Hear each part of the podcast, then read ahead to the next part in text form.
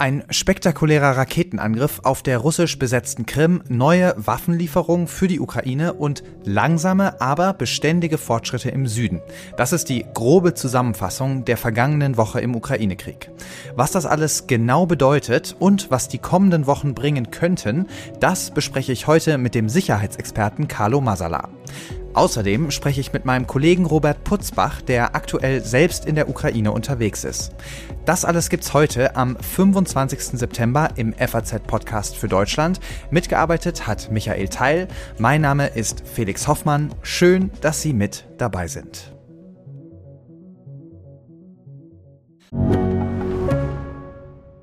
Mein Name ist Dr. Tilman Rümenapf, niedergelassener Kinder- und Jugendarzt hier im Ennepe-Ruhr-Kreis. Die Einführung der Telematik sehe ich durchaus als Chance, aber aktuell fällt das System oft aus und es gibt viel zu wenig technischen Support. Dafür geht eine Menge Zeit drauf, in der ich die Kinder nicht genügend betreuen kann. Das muss sich ändern. Die besondere Nähe der niedergelassenen Haus- und Fachärzte ist in Gefahr. Was die Gesundheitspolitik jetzt dringend ändern muss, erfahren Sie auf rettetdiepraxen.de. Verbunden bin ich jetzt mit dem Sicherheitsexperten Carlo Masala, Professor für internationale Politik an der Uni der Bundeswehr in München. Hallo, Herr Masala. Schönen guten Tag. Sie waren ja kürzlich selbst in der Ukraine. Wie wird denn die aktuelle Situation dort beurteilt? Also es herrscht eine Selbstsicherheit vor, aber jetzt muss man natürlich sagen, äh, viele Leute, mit denen ich gesprochen habe, sind natürlich auch Offizielle, die Nachrichten übermitteln wollen. Mhm. Ne? Es herrscht schon ein Optimismus vor. Es herrscht ein klares Bewusstsein vor, dass diese Gegenoffensive länger dauern wird als äh, geplant, dass sie ähm, extrem hohe menschliche Kosten nach sich zieht. Aber letzten Endes mit Blick äh, sozusagen auf das, was man den Streitkräften der Russischen Föderation antut, im Sinne von Vernichtung ihrer Systeme, äh, gibt es da einen verhaltenen Optimismus, dass das eigentlich ganz gut weitergehen wird. Ja, bei uns hier in Deutschland drehen sich die Debatten ja in regelmäßigen Abständen eigentlich um das ein oder andere Waffensystem, das geliefert werden soll oder auch nicht. Wie werden denn diese Debatten in der Ukraine wahrgenommen oder werden die überhaupt wahrgenommen? Also die werden natürlich auf hoher politischer Ebene wahrgenommen, ähm, mit der Frage F-16 und mit der Frage Taurus. Mhm. Wenn man sich aber, ich sag jetzt mal, auf einer unteren Ebene mit den Leuten unterhält, also jetzt, ich sag mal, die Ebene Zelensky und, und Außenminister und Verteidigungsminister einfach weggenommen, dann wird auf andere Fragen und andere Dringlichkeiten aufmerksam gemacht. Und das ist das, was viele Leute ja schon seit Monaten sagen. Also es geht um die Frage Munition, es geht um die Frage Artilleriesysteme, es geht um die Frage Ersatzteile, es geht um die Frage Flugabwehr, das sind die Sachen, die als sehr dringlich erachtet werden, um äh, die Gegenoffensive in ihrer bisherigen Form weiterzuführen. Es ist zum Beispiel aufmerksam gemacht worden, und das ist, geht hier ein bisschen unter, ähm, die Ukrainer haben noch immer nicht ähm, einen Griff militärisch gesehen auf die russischen Lancet-Drohnen, ja. die, wenn man sich anschaut, wie es an der vor allen Dingen im südlichen Frontabschnitt, aber teilweise auch im Front, östlichen Frontabschnitt äh, verläuft, die einen großen äh, Einfluss haben in der Bekämpfung der ukrainischen Streitkräfte. Und es äh, fehlt aus Perspektive der Ukraine noch immer an Mitteln zur elektronischen Kampfführung, also auch an Möglichkeiten, diese äh, Drohnen der Russen zu jammen. Ja, ist es denn was, wo die Bundesrepublik Deutschland konkret aushelfen könnte?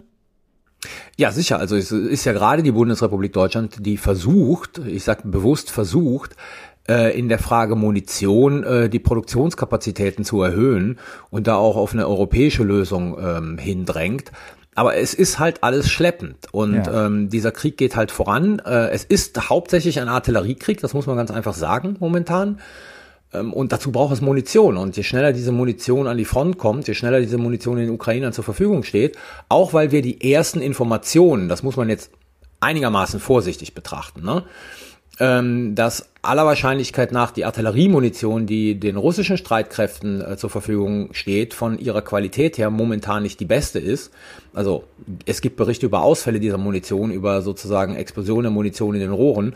Deshalb ist Geschwindigkeit hier angesagt. Äh, aber das Problem ist, dass die Prozesse und die Mühlen halt in Europa relativ langsam malen Ja. und Geschwindigkeit jetzt nicht gerade äh, Europas Stärke ist. Ja, Sie haben das Wort schleppend gerade benutzt. Das ist ein gutes äh, Stichwort, auch mit Blick auf die Taurus-Debatte, die wir gerade schon seit Wochen und Monaten führen. Da ging es ja zuletzt auch um die Bereitstellung von Geodaten und was das dann für Deutschlands Status in diesem Konflikt bedeuten würde. Ich glaube, da sind ein paar Sachen durcheinander geraten in der Debatte. Vielleicht können Sie das kurz für uns einordnen. Im Prinzip ist es mit der Taurus so. Sie brauchen halt äh, Geodaten. Und das sind Daten jetzt nicht nur des Zieles, sondern auch des Terrains, über das die, die Taurus fliegt. Ne? Ähm, und die müssen von irgendwo herkommen. Jetzt gibt's ein Geo, äh, ich glaube, heißt es Geoinformationswesen in der Bundeswehr, das könnte diese Daten zur Verfügung stellen.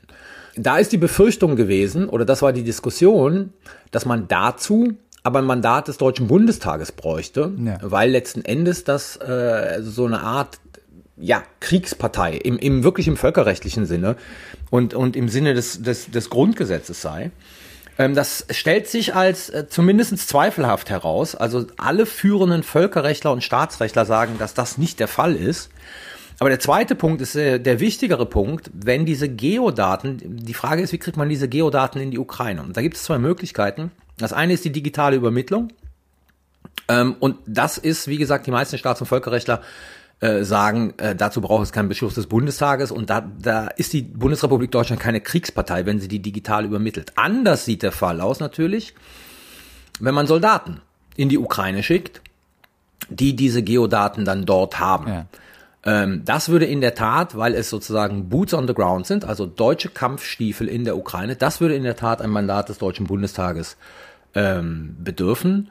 Äh, aber letzten Endes äh, sieht eigentlich niemand, warum es so problematisch sein sollte, den Ukrainern Geodaten zu liefern, weil letzten Endes stellt der BND denen ja auch Satellitenbilder bereit. Das ist das eine, aus denen die Ukrainer dann ablesen und sehen können, wo feindliche Ziele sind, wo Truppenbewegungen sind. Und das zweite ist, die Franzosen und die Briten liefern ja auch in irgendeiner Form Geodaten für die äh, Storm Shadow und für die Scalp-Raketen, die sie Ja. geliefert haben, also Marschflugkörper, die sie geliefert haben. Warum sollten wir nicht unsere Verbündeten fragen, wenn die das ohnehin tun und deren Rechtslage einfacher ist, dies nicht auch für die Taurus zu tun? Ja. Bleiben wir kurz beim Thema Waffenlieferungen. Der ukrainische Präsident Zelensky war ja gerade in den USA und er hat einiges mitgebracht. Fangen wir mal vorne an. Die USA liefern jetzt wohl doch Attackams. Was wird das auf dem Schlachtfeld bringen? Attackams ist ja eine Boden-Boden-Rakete. Und jetzt ist die Frage, mit welcher Reichweite die USA die Attackams liefern. Also die haben eine Reichweite von 300 äh, Kilometern, dann gibt's aber auch eine kleinere Reichweite, die letzten Endes mit Cluster Ammunition, ja, Streubomben, also es ist ein bisschen schwer, schlecht übersetzt, ähm, Streubomben versehen ist. Der Punkt ist, man kann damit A, weit hinter der russischen Front liegende Ziele erreichen und die zerstören. Und das entspricht ja momentan einer Facette dieses Krieges, den die Ukrainer machen. Sie versuchen ja russische russisches Material, russische ähm, Hauptquartiere zu zerstören und damit Russland abzunutzen und zu schwächen. Und dafür ist die Attack MS natürlich äh, gut geeignet, weil sie halt eine größere Reichweite hat als andere Systeme. Vor allen Dingen all das, was mit HIMARS und, und äh, Mars 2 verschossen werden kann. Da geht es nur bis 80 Kilometer.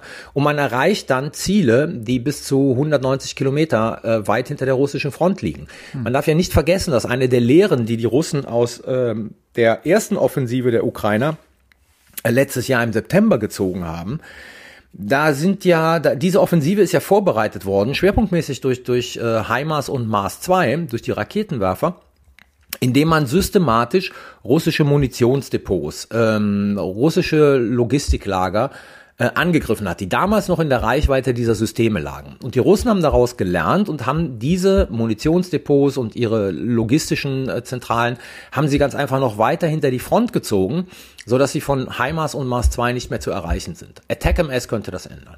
Ja, und um den Kreis jetzt nochmal zu schließen, gehen Sie davon aus, dass die Bundesregierung jetzt mit Taurus nachzieht? Also eigentlich ähm, müsste sie. Aus dem einfachen Grunde, weil Olaf Scholz hat äh, zumindest in seiner ersten Begründung, es ist ja auch interessant, dass die Bundesregierung in den öffentlichen Verlautbarungen immer nachlegt. Also was waren die ersten Begründungen? Die ersten Begründungen waren, ähm, dass man die Industrie fragt, ob Geofencing möglich ist. Das heißt, ob es möglich ist, ähm, bestimmte Ziele aus der Taurus rauszunehmen. Hm. Die, das Argument war immer Ziele, die in Russland liegen. Ja? Ähm, die Ukraine, Zelensky, hat sehr deutlich gemacht, dass er bereit ist, äh, mit der Bundesrepublik Deutschland Verträge zu unterzeichnen, dass diese Taurus-Raketen nicht gegen russische Ziele in Russland ähm, eingesetzt werden. Budanov, also der Chef des Militärgeheimdienstes, hat das letztens in einem großen Interview nochmal bestätigt. Und der zweite Punkt war eine enge Koordination mit den Amerikanern. Jetzt liefern die Amerikaner Attack MS und jetzt fallen eigentlich alle Argumente hinweg, äh, die Olaf Scholz am Anfang äh, hat verkünden lassen. Jetzt plötzlich kommen neue Argumente hinzu und da geht es sozusagen um die Frage Geodatenlieferung äh, und Bereitstellung.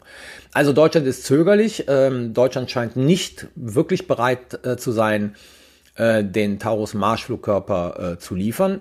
Allerdings muss man dann sagen, die Franzosen, die Briten haben Marschflugkörper geliefert, die USA liefern Attack MS, also diese Boden-Boden-Rakete es würde dem, glaube ich, Ansehen der Bundesrepublik Deutschland nicht gut äh, zu Gesicht stehen, wenn äh, die Regierung jetzt keine Taurus liefern würde. Ja, ein weiterer großer Erfolg der Reise war ja laut Zelensky auch die angekündigte gemeinsame Waffenproduktion mit den USA. Zelensky hat das gerade als historisch bezeichnet. Was steckt denn dahinter und welchen Effekt wird das haben? Ich glaube nicht, dass es einen unmittelbaren Effekt auf diesen Krieg haben wird. Also es ist natürlich mhm. so, dass die, dass die Ukraine versucht, möglichst viel Waffenproduktion auch in ihr eigenes Land zu bekommen. Also sie, sie, sie erinnern sich vielleicht, dass hier auch mit Rheinmetall äh, Verhandlungen geführt werden, ähm, sozusagen eine Waffenfabrik in, in der Ukraine zu bauen. Das zielt alles, glaube ich, so würde ich es interpretieren, eher auf die Phase nach dem Krieg, und zwar mit, mit der Ausrüstung dann der ukrainischen Streitkräfte als auf den momentanen Kriegsverlauf. Also ich meine, so eine Fabrik müssen sie erstmal bauen, sie müssen die Produktionslinien hochziehen und dann müssen sie produzieren. Das ist nichts, was sozusagen in, in, in keine Ahnung, zwei, drei Monaten einen Effekt zeigen wird. Das wird länger dauern. Also von daher sind das eher so diese, diese, das ist eher so eine, als eine Politik zu interpretieren, die Ukraine auf diesem ganzen Rüstungsmarkt so eng wie möglich mit den, mit den Europäern und den Amerikanern zu verweben und die Voraussetzung zu schaffen, dass die zukünftigen ukrainischen Streitkräfte, also die nach dem Krieg, bestmöglichst ausgerüstet werden. Ja, langfristige Unterstützung der Ukraine ist ein gutes Stichwort. Zelensky war ja vor ja, einem knappen Jahr, Ende letzten Jahres schon mal in den USA. Und bei seinem jetzigen USA-Besuch, hat man doch gemerkt, dass sich die Stimmung seit dem letzten Besuch geändert hat. Damals hat er eine umjubelte Rede im US-Kongress gehalten und diesmal hieß es keine Zeit. Wie ordnen Sie das ein? Naja, die USA gehen immer mehr in den Wahlkampf. Und ähm, es gibt halt einen, ich sag mal, einen Flügel bei den Republikanern, der diesen ganzen Waffenlieferungen skeptisch gegenübersteht, beziehungsweise sogar ablehnend gegenübersteht. Also wenn Sie ähm, Richard Grinnell, den ehemaligen Botschafter äh, der USA hier in der Bundesrepublik Deutschland, nehmen, der noch immer ein enger Trump-Vertrauter ist, der hat ja, als dieses schreckliche Unglück in Hawaii äh, vor, weiß ich nicht, drei oder vier Wochen oder zwei Monaten stattgefunden hat, hat er ja diesen Tweet abgesetzt, wo er gesagt hat, Hawaiianer, wenn ihr euch fragt, warum ihr keine Hilfe von der, von, vom Bundesstaat bekommt, das Geld geht in die Ukraine.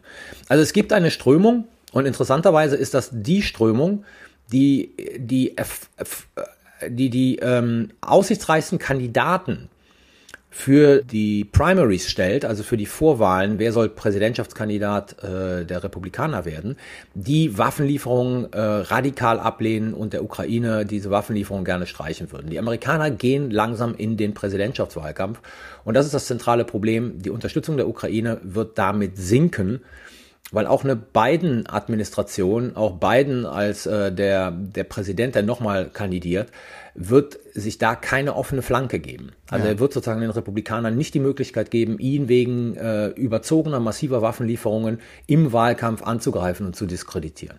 Ja, es gibt ja noch ein Land, in dem die Ukraine-Hilfe gerade zum Wahlkampfthema wird, und das ist Polen. Äh, Zelensky hat auf dem Heimweg auch noch einen Zwischenstopp dort eingelegt. Und das könnte daran liegen, dass es ja viel Streit um die Getreidelieferungen gab und Polens Ministerpräsident Morawiecki daraufhin gesagt hat in einem Interview, dass Polen womöglich keine weiteren Waffen mehr an die Ukraine liefert. Mittlerweile wurde es, glaube ich, wieder so ein bisschen eingefangen.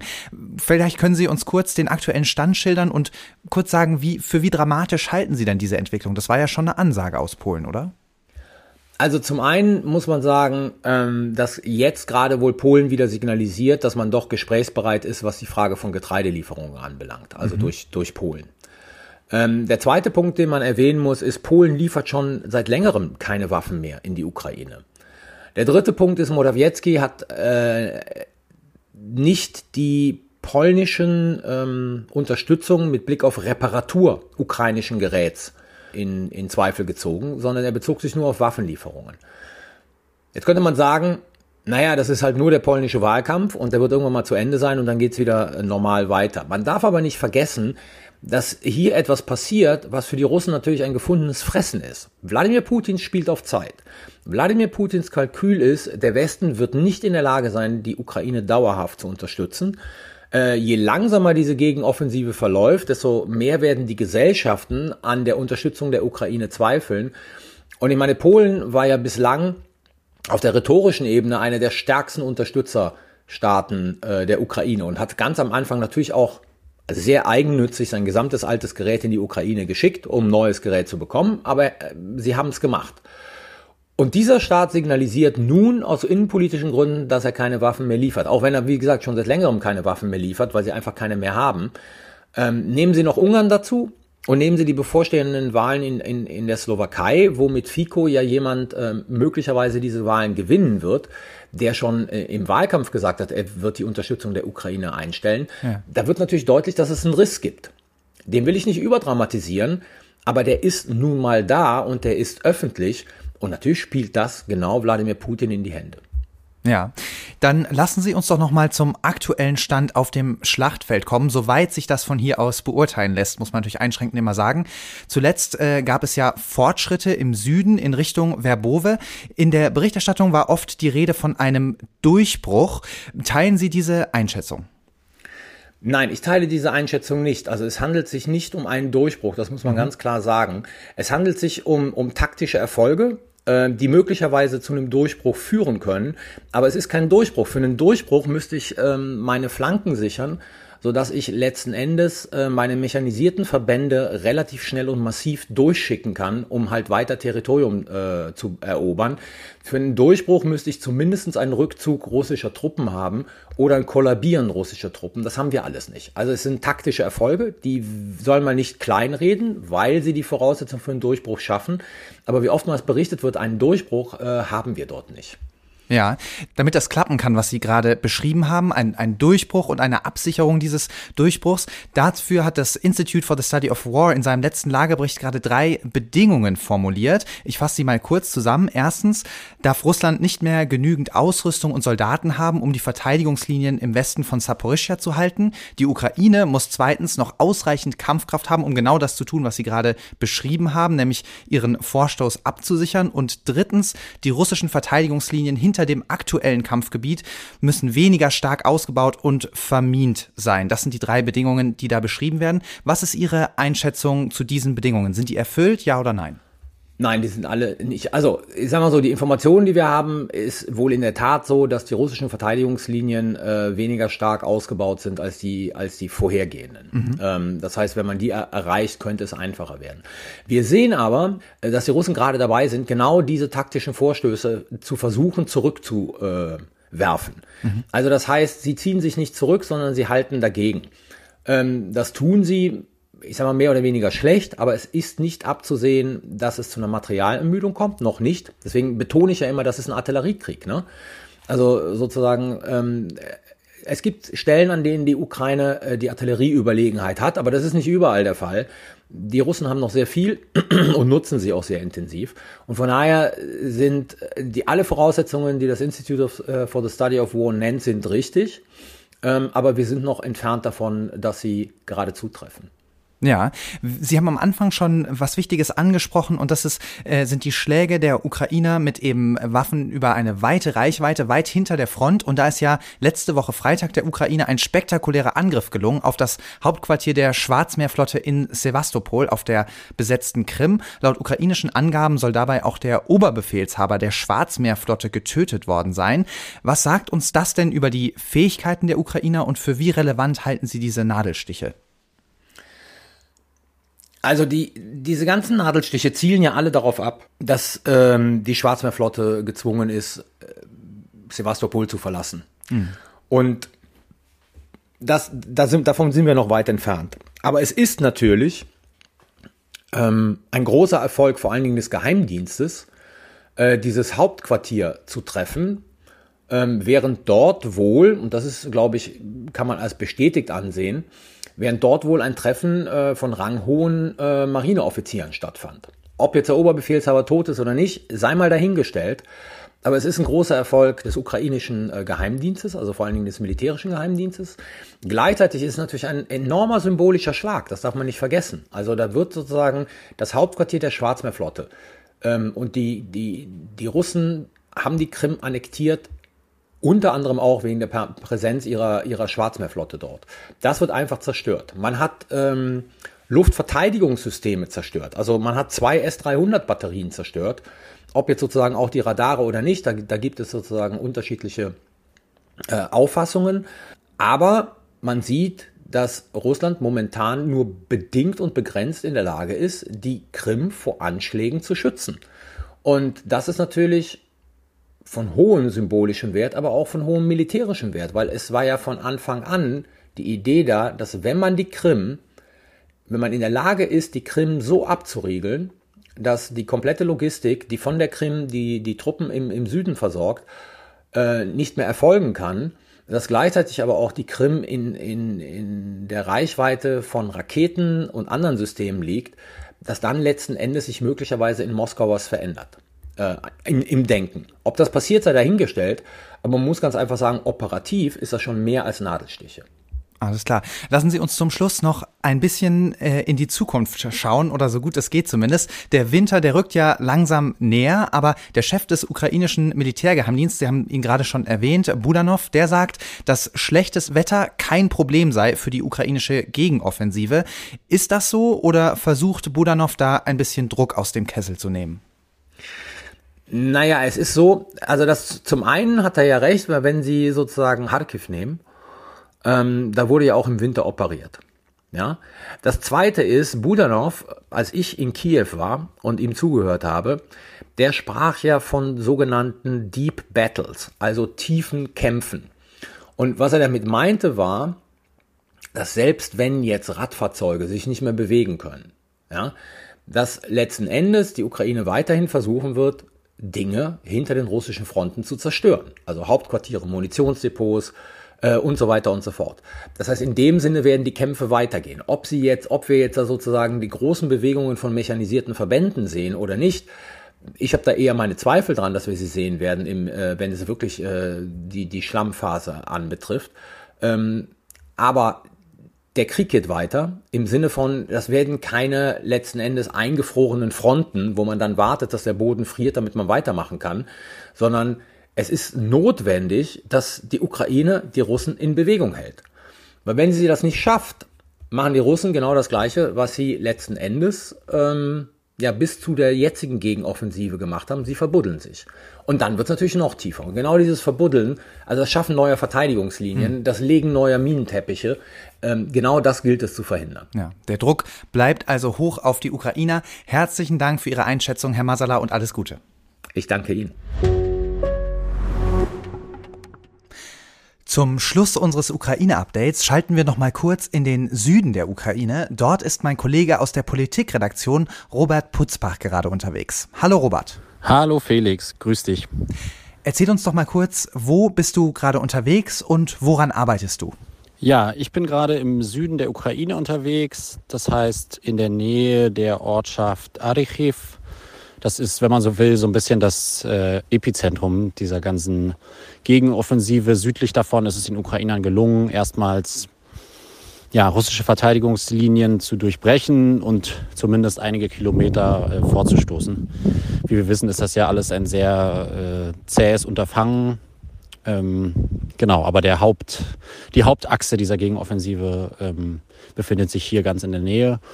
Und ich versuche mir so ein bisschen so ein Bild zu machen davon, wie das Ganze abläuft. Ähm, vieles, was man, was man sieht, sind ja irgendwie Drohnenvideos und Sachen aus großer Entfernung. Und ich versuche hier mal vor Ort äh, mir ein Bild von, äh, der Stimmung, den Herausforderungen und so weiter zu machen. Dafür habe ich mit vielen Soldaten gesprochen ähm, und auch versucht, äh, ja, mir andere andere ähm, Orte anzuschauen, die dafür wichtig sind. Jetzt gerade ganz aktuell sind wir bei einer Banya, ähm, also einem Badehaus, wenn man so will, unweit der Front, ähm, was ein Bataillon hier aufgebaut hat, damit die Soldaten die Möglichkeit haben, wenn sie zurückkehren, eben aus dem Schützengraben, wo, ja manchmal, wo man ja manchmal tagelang ausharren muss, ohne irgendeine Art von ja, körperlicher Hygiene, wo sie dann hinkommen können, um zu duschen und äh, ihre Wäsche zu waschen und äh, so ein bisschen ein Rückzugsort hinter der Front. Genau, und wir versuchen hier mit Soldaten zu sprechen. Wir haben mit ähm, Medizinern gesprochen, genau. Und äh, man versucht sich daraus dann so ein bisschen ein Bild zu schaffen, was natürlich nicht immer ganz repräsentativ ist. Es gibt natürlich hier viele verschiedene Brigaden, viele unterschiedliche Einheiten, die unterschiedliche Aufgaben haben. Und so, genau, versucht man sich so ein Bild zusammenzustellen. Du hast ja auch ukrainische Soldaten getroffen. Wie ist deren Stimmung und wie steht es um die Moral? Ja, ich glaube, diese Frage ist sehr schwer zu beantworten, einfach deshalb, weil sich die Motivation und auch äh, ja, die Stimmung und die Gefühlslage natürlich sehr stark unterscheiden kann, je nachdem, wen man fragt, was der durchgemacht hat, wo er gerade herkommt. Deswegen ist das, glaube ich, pauschal sehr schwer zu beantworten. Ganz grundsätzlich gibt es aber eine Sache, die sich seit Kriegsbeginn nicht geändert hat. Und das ist, dass die ukrainischen Soldaten in jedem Fall wissen, wofür sie kämpfen und was bei der ganzen Sache auf dem Spiel steht. Ähm, genau. Was auch auffällt, ist, dass es hier, dass ich relativ wenige Einschätzungen gehört habe, die in die Richtung gehen, dass der Gegner ähm, schwach ist und unorganisiert oder äh, irgendwie große nennenswerte Fehler macht, sondern ich glaube, viele hier haben ein sehr äh, realistisches Bild davon und ähm, ja, wissen auch um die Stärken des Gegners und äh, nehmen das dementsprechend ernst. Wie wir wissen, sind die Ukrainer den Russen ja zumindest was die Quantität der Ausrüstung angeht unterlegen. Umso wichtiger also, dass beschädigtes Kampfgerät repariert wird. Da habe ich gerade auch schon mit Carlo Masala darüber gesprochen. Was hast du denn dazu erfahren? Ja, wenn man diesen Krieg und besonders auch diese Gegenoffensive in sozialen Medien verfolgt, stößt man ja auf sehr viele Videos, die von Überwachungsdrohnen in der Regel aufgenommen werden, wo man aus hoher Höhe ähm, gepanzerte Fahrzeuge sieht die dann vermeintlich zerstört werden. Das heißt, man sieht den Einschlag von Artillerie oder wie eine Kamikaze-Drohne oder eine FPV-Drohne eben dieses Fahrzeug trifft und äh, man sieht Rauch aufsteigen und ein vermeintlich zerstörtes Fahrzeug. Tatsächlich ist es aber so, dass sehr viel davon wieder vom Schlachtfeld äh, geborgen wird. Das merkt man hier auch, wenn man an, der, an einer der Hauptstraßen steht, dass man öfter eben so eine Art Abschleppfahrzeuge vorbeifahren sieht, die eben gepanzerte Fahrzeuge transportieren, die dann eben in Städten weiter entfernt von der Front äh, repariert werden, die irgendwie wieder instand gesetzt werden, deren Teile ausgebaut werden und in, in anderen gepanzerten Fahrzeugen eingesetzt. Also es, nicht jeder Treffer bedeutet gleich eine unweigerliche Zerstörung. Und äh, wir haben uns hier mit einem Team getroffen, äh, eines polnischen Waffenherstellers PGZ, die eben hier mit äh, polnischen Mitarbeitern aktiv sind, die eben dabei mithelfen und in diesen Panzerreparaturwerkstätten, von denen es zahlreiche gibt, ähm, wieder diese Fahrzeuge irgendwie instand setzen. Genau, in der Werkstatt selbst waren wir noch nicht. Das ist aber unser Ziel, ähm, vielleicht werden wir da morgen noch reingelassen. Die Ukrainer versuchen den quantitativen Rückstand ja auch mit anderen Methoden wettzumachen, unter anderem mit Attrappen von Kriegsgerät. Was ist denn die Idee dahinter? Ja, der Bereich unweit der Front ist ja sehr gut ähm, einfach überwacht. Beide Seiten haben unzählige Überwachungsdrohnen in der Luft, die quasi permanent über dem Geschehen schweben und eben versuchen, Positionen aufzuklären und das durchzugeben. Und ähm, deswegen, da das ja immer nur aus hoher Höhe dann beobachtet wird und man vielleicht kleine, wichtige Details nicht erkennen kann, ähm, setzen beispielsweise die Ukrainer Attrappen ein.